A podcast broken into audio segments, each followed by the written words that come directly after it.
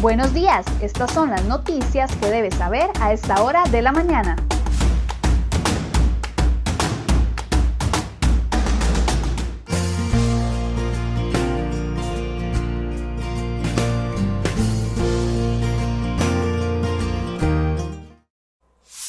Muy buenos días, viernes 16 de octubre. Muchas gracias por acompañarnos en una edición más de CR Hoy Noticias. Vamos de inmediato con las informaciones que hemos preparado para el día de hoy.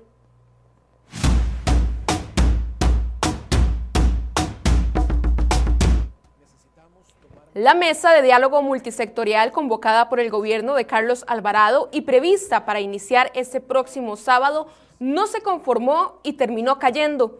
El director del programa de Estado de la Nación, Jorge Vargas, anunció este jueves que dicha mesa no iniciará su trabajo. El anuncio lo hizo minutos después de que la UCAEP rechazara participar.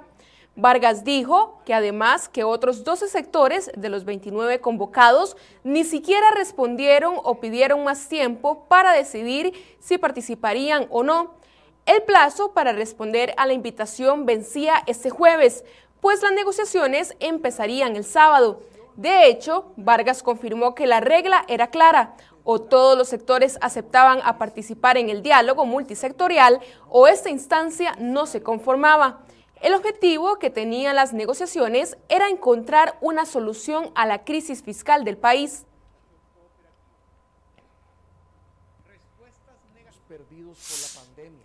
Los presidentes de la República y de la Asamblea Legislativa, Carlos Alvarado y Eduardo Cruzank, anunciaron que seguirán adelante buscando los espacios de diálogo para lograr una salida a la crisis fiscal.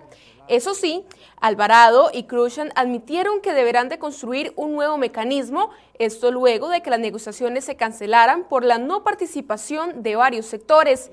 Sobre el mismo tema, la defensora de los habitantes, Catalina Crespo, solicitó a los sectores gremiales y al gobierno dar prioridad al país. Aseguró que la patria debe estar por cualquier interés individual o gremial.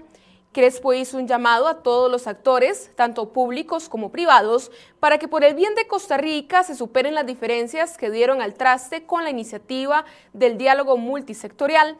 Los analistas políticos tienen claro el porqué del fracaso de la mesa de diálogo del gobierno. La opinión gira en torno a la pérdida de legitimidad y credibilidad de la presidencia frente a los sectores, al conformar un panel desequilibrado en su integración. Así lo dijeron Jorge Vargas y Mario Redondo, actual alcalde de Cartago.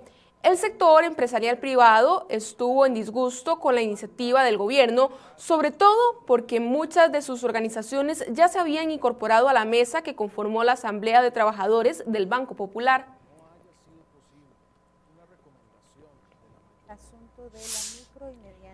Un grupo de cinco diputados de diferentes agrupaciones políticas anunciaron que iniciarán un espacio de diálogo con el movimiento Rescate Nacional. Además, la UCAEP y miembros del movimiento Rescate Nacional también llegaron a un acuerdo para reunirse y abordar los delicados acontecimientos del país, a pesar de tener intereses contrapuestos. Rescate Nacional comunicó de manera oficial que se levantarán los bloqueos desde este jueves para que haya un encuentro formal con el gobierno. Según indicó Selimo Guido, dirigente de este movimiento, tomaron la decisión de hacer una pausa en cuanto a los puntos de encuentro ciudadano para invitar al presidente a que cumpla con su palabra y se siente a negociar con ellos, pero le pidió que no sea una farsa. Precisamente, Guido y José Miguel Corrales, líderes de Rescate Nacional, tienen denuncias por siete delitos. Así lo confirmó Casa Presidencial este jueves. La denuncia fue firmada por los ministros Michael Soto, Fiorella Salazar y Marcelo Prieto.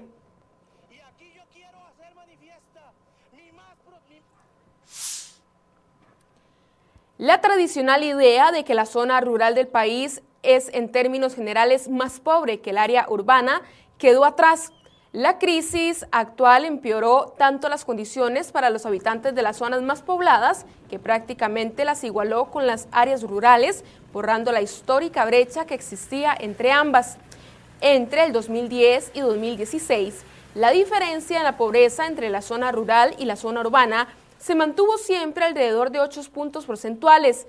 Pero a partir del 2017 las cosas comenzaron a cambiar.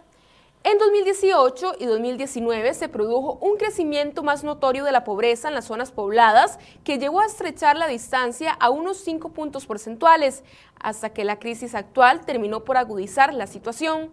Según la última encuesta sobre pobreza del Instituto Nacional de Estadística y Censos INEC, en este 2020 ya incluso hay más hogares pobres en las ciudades y centros de población que en las áreas rurales. Toda la información sobre este tema la puede encontrar en crhoy.com.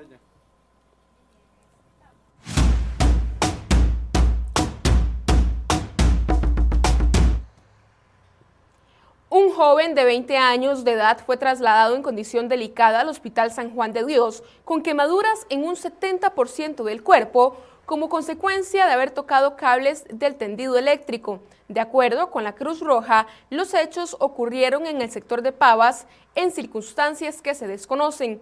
El hombre estaba sobre la vía pública cuando al parecer tuvo contacto por accidente con uno de los cables.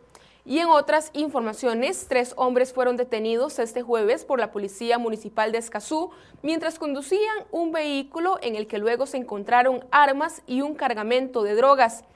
Los sujetos son un extranjero de apellido Solano y dos costarricenses de apellido Esquivel Aragón. Los tres viajaban a bordo del pick-up entre San Antonio y San Miguel de Escazú y al menos cinco sujetos se acercaron a una casa situada en Desamparados de Alajuela y dispararon desde un carro a quemarropa contra cinco personas, dejando como saldo dos personas fallecidas en una de las escenas y otra en el hospital. Las dos, las otras tres personas también quedaron heridas de bala. Los hechos se produjeron este miércoles a eso de las seis de la tarde en calle Lomas, en Desamparados de Alajuela. El Ministerio de Salud comunicó que el guaro llamado Fiesta Blanca tiene metanol, es decir, queda prohibido su consumo en el país. El ente rector en salud amplió la alerta sanitaria de bebidas alcohólicas adulteradas luego de que los análisis de laboratorio realizados por Inciencia dieron positivo por metanol en ese tipo de licor.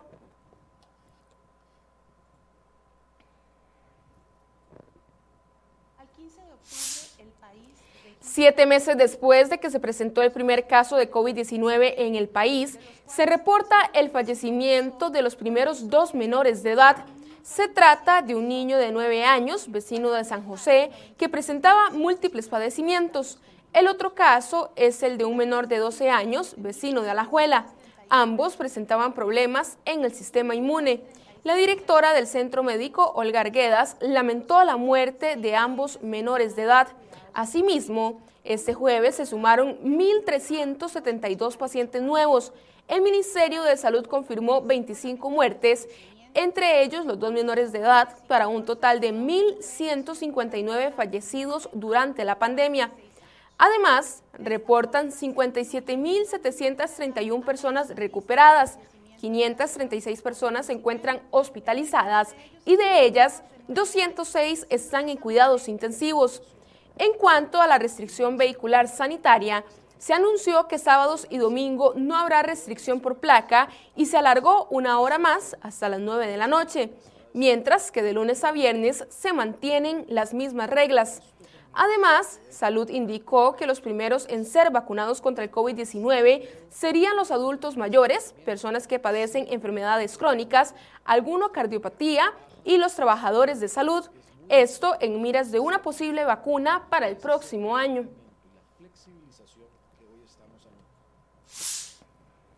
Durante los últimos 28 días, el país pasó de contabilizar 378 homicidios a tener 438 casos, luego de que se registraron 60 eventos que son investigados por el organismo de investigación judicial OIJ. Las estadísticas de la policía muestran cómo hay una tendencia al aumento en comparación con la cantidad de homicidios presentados en el año 2019. Ejemplo, al 17 de septiembre pasado, los números nacionales señalaban que había una diferencia de menos 18 casos. El 2020 llevaba 378 víctimas contra 396 del año pasado. Pero esa disminución fue pasajera y ahora Según el corte al 15 de octubre, el año 2020 lleva 438 homicidios contra 428 eventos que se registraban a la misma fecha del 2019. Ahora hay 10 homicidios más. ¿Por qué se contabilizan los homicidios? A nivel mundial, el nivel de violencia se mide con una tasa de homicidios por cada 100.000 habitantes. El reto para el 2020, según el ministro de Seguridad Michael Soto, es que el país contabilice una cifra menor a los 560 casos con los que cerró el 2019.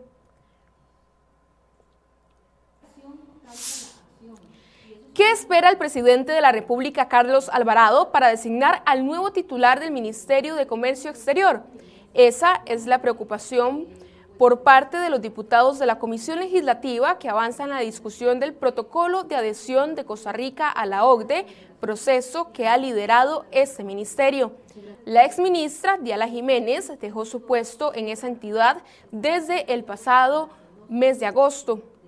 Además, la diputada liberacionista Silvia Hernández reiteró su solicitud a la Contraloría General de la República para que investigue al Instituto Costarricense de Electricidad ICE por el incumplimiento de las normas internacionales de información financiera NIF.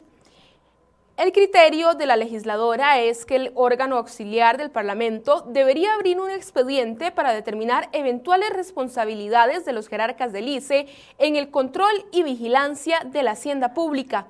Esto debido a supuestos incumplimientos en varios decretos de la ley número 9573 que obligaron al ICE a implementar las NIF desde el 2019. Giselle Cruz, ministra de Educación Pública, aseguró que la institución cuenta con un plan mediante el cual buscarán la manera de recuperar la mayor cantidad de aprendizajes en los años siguientes. Sin embargo, advirtió que una recuperación total es imposible de lograr.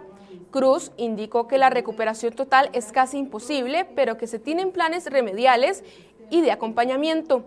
La jerarca del MEP agregó que desde este año se ha trabajado en la priorización de los aprendizajes bases, así como las guías de apoyo didáctico para los docentes. No obstante, aseguró que este será un proceso que requiere tiempo. En el caso de los estudiantes de último año de secundaria, serán apoyados por las universidades mediante cursos de nivelación, pues estima que en este curso lectivo no se pudieron abordar entre el 50 y 60% de los contenidos.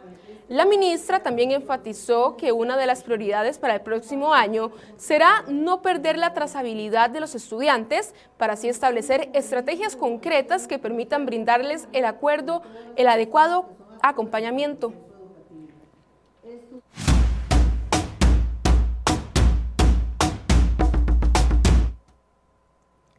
Un 47% de las pymes del país considera que su situación estará peor una vez que pase la pandemia, a la vez que un 45% señala que sus relaciones con los clientes serán más difíciles. Los datos surgen de una encuesta realizada por el Centro Latinoamericano de Innovación y Empoderamiento. En general, las empresas encuestadas consideran que la labor del gobierno y del presidente Carlos Alvarado ha sido mala, lo cual también afecta la imagen que tienen sobre la institucionalidad del país. Y los trabajadores autónomos o que generan sus propios ingresos por cuenta propia son los que más dificultades han enfrentado el último año para llevar sustento a sus hogares. La precarización del empleo que todavía existe y el aumento generalizado del desempleo redujeron el tajo los ingresos de los hogares en el país, según reveló la reciente encuesta sobre pobreza publicada por el INEC. En los hogares de las personas asalariadas, el ingreso se redujo en promedio de 650 mil colones mensuales a 560 mil, lo que representa un 13.8% menos.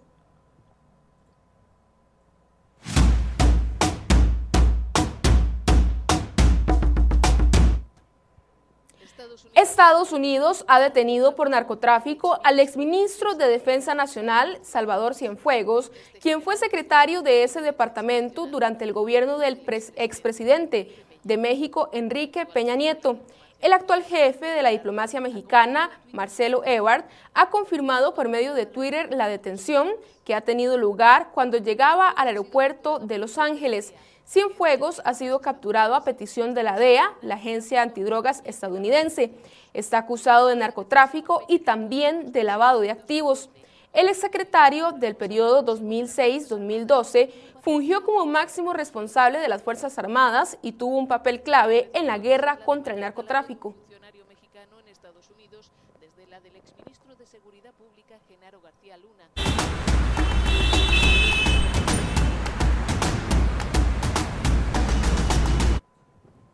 7 y 37 de la mañana realizamos en este momento el reporte del tránsito. Iniciamos en el sector de San Francisco de Dos Ríos, esto es la vista hacia el cruce, donde vemos un tráfico un poco lento esta mañana.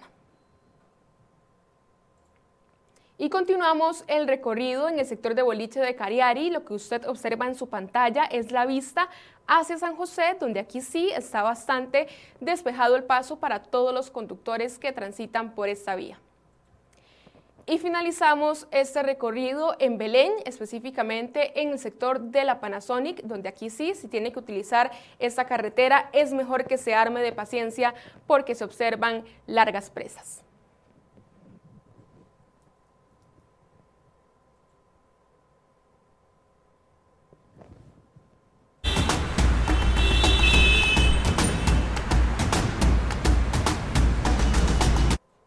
Finalizamos esta edición de CRO Noticias. Recuerde que a partir de las 8 de la mañana inicia el programa Enfoques aquí en la cuenta de Facebook de crhoy.com. Que tengan un excelente fin de semana.